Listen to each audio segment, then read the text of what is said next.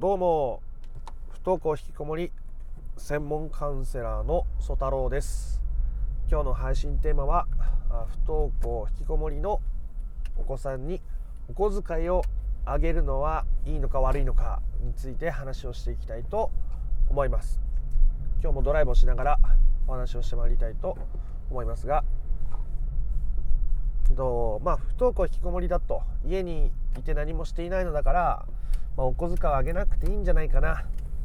とか、まあ、子供からいろいろと要求をされるとあれを買ってきてほしい買ってこい、えー、もしくはお小遣いもっとないと困るんだとかですね、まあ、いろんな要求を受けるとかいう時にあどうすればいいのか、まあ、非常に悩むところだと思いますし実際にカウンセリングをしていて多くのクライアントさんからあそういったことについて質問を受けるので今回はそこについてお話をしていきたいと思います思います。まず一つ、うん、すごく失敗した例をお伝えしたいしたいと思います。うまくいかなかった例ですね。である親御さんはあお子さんに対してそれまで非常に厳しく育てられてきたそうです。厳しく育ててきたというのはあこういうふうにしなきゃいけない勉強しなさい。ここではこういうふうに振る舞いなさい。っていう、まあ、厳しく育てたわけですね。でそれでお子さんが不登校引きこもりになってしまったと。いう時に、まあ、その不登校引きこもりの解決のためのこうコミュニティっていうんですかね、まあ、そういう勉強会みたいなところに参加したら、ね、今まで厳しくしてたんだから甘くしないといけないと、うん、子どもの要求をちゃんと聞いてあげないといけないですよ。っていう話を聞いてでそれを全部真に受けて今度は何でも言うことを聞くようにしちゃったんですね。えすると今度は子供はどんどんと、まあ、つけ上がるように態度を大きくしてえー、どんどんと大きな要求をするようになったと。厳しくしてもダメだし甘くしてもダメだという、まあ、分かりやすい例ですね。えじゃあどうすればいいのかっていうのは答えはその間にあるということ。とでそれは人によって違う。ケースバイケースで変わるということが、まあ、とっても重要なポイントですね。そんなケースバイケースなんて言われてもじゃあ自分の場合どうすればいいんだと思うかもしれませんが本当にこれはケースバイケースですねその自分のケースはどこが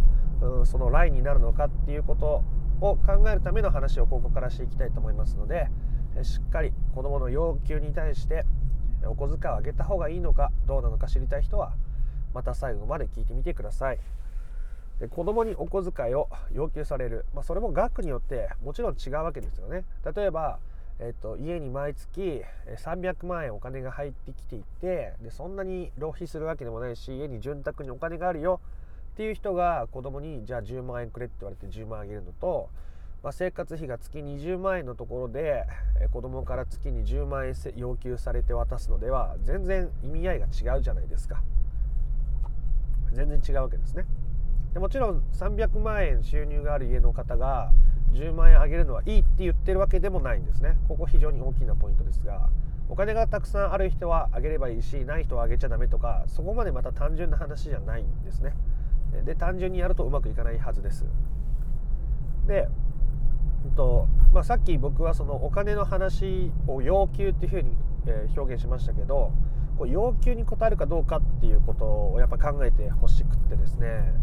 要求に応えるっていうことは自分も何かを差し出すわけじゃないですか。今だったらお金ですよね。お金を差し出すと。相手の要求に対してお金を差し出すと、ね、でその度合いが大きければ大きいほど自分にとって負担が大きくなるわけですよね。でこの負担をどこまで受けようのかっていうところが考えていただきたい非常に大きなポイントで。で、まあ、先に結論を言うと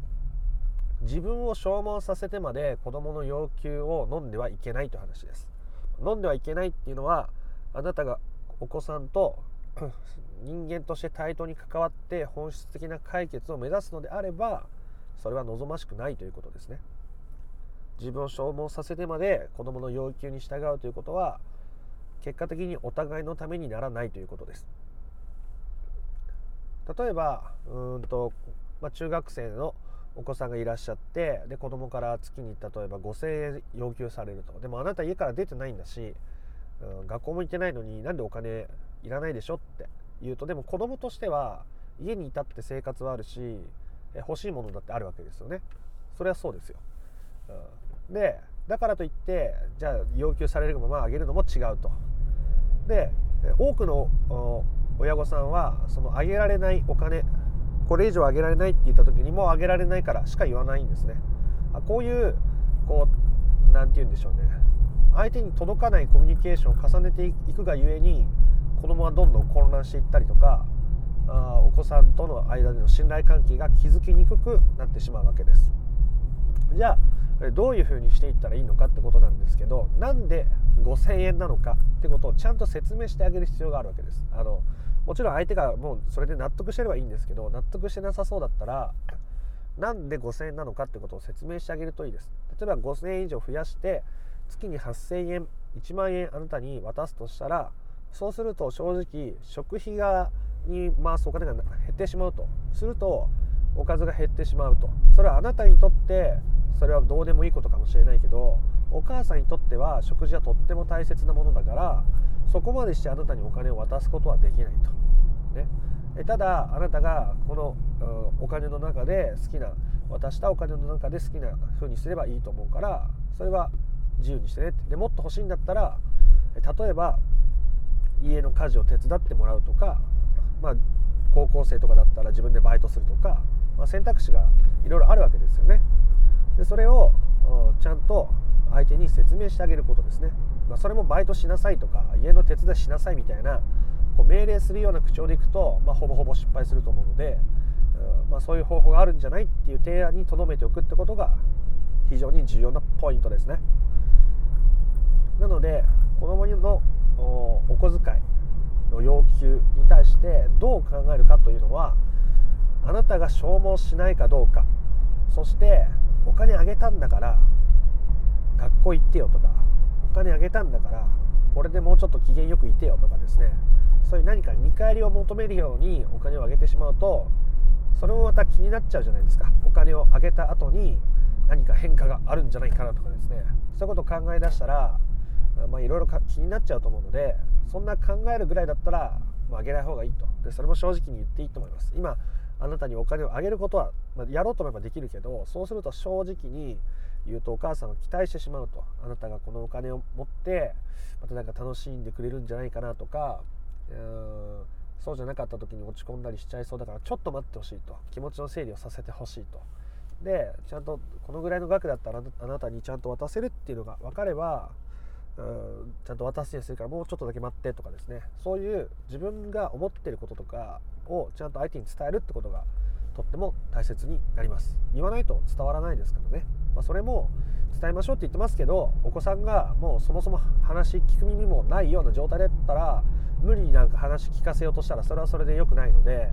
ね、信頼関係をまたより失ってしまうので、まあ、そこの辺は本当にケースバイケースですがそういうところを一つずつ整理していかない限りは本質的な解決にはいかないですね。あなたが自分の感情に気づいたりとか自分の心の機微に気づけるようになること。でそれが相手にそれを伝える力にもなれば相手の心の機微を気づく力にもなっていきますしそれがやがてお互いを対等な一人の人間として扱う力に変わっていき、え子供は生きる力を取り戻して自分の人生を歩んでいくってことが必然的に起こるようになるわけです。ですね。子供の要求に応える時はそれがあなたを消耗させるものかどうかそして見返りを求めずにやれるかどうかというところを意識してやるとそれだけでも子供のリアクションがなぜか変わってですね、えー、自分から何か動き出したりとかすることが結果的に起こることがありますでも大事なのはあなたが消耗しないことあなたが見返りを求めずに行動することですね。あなたがあなたに寄り添うことが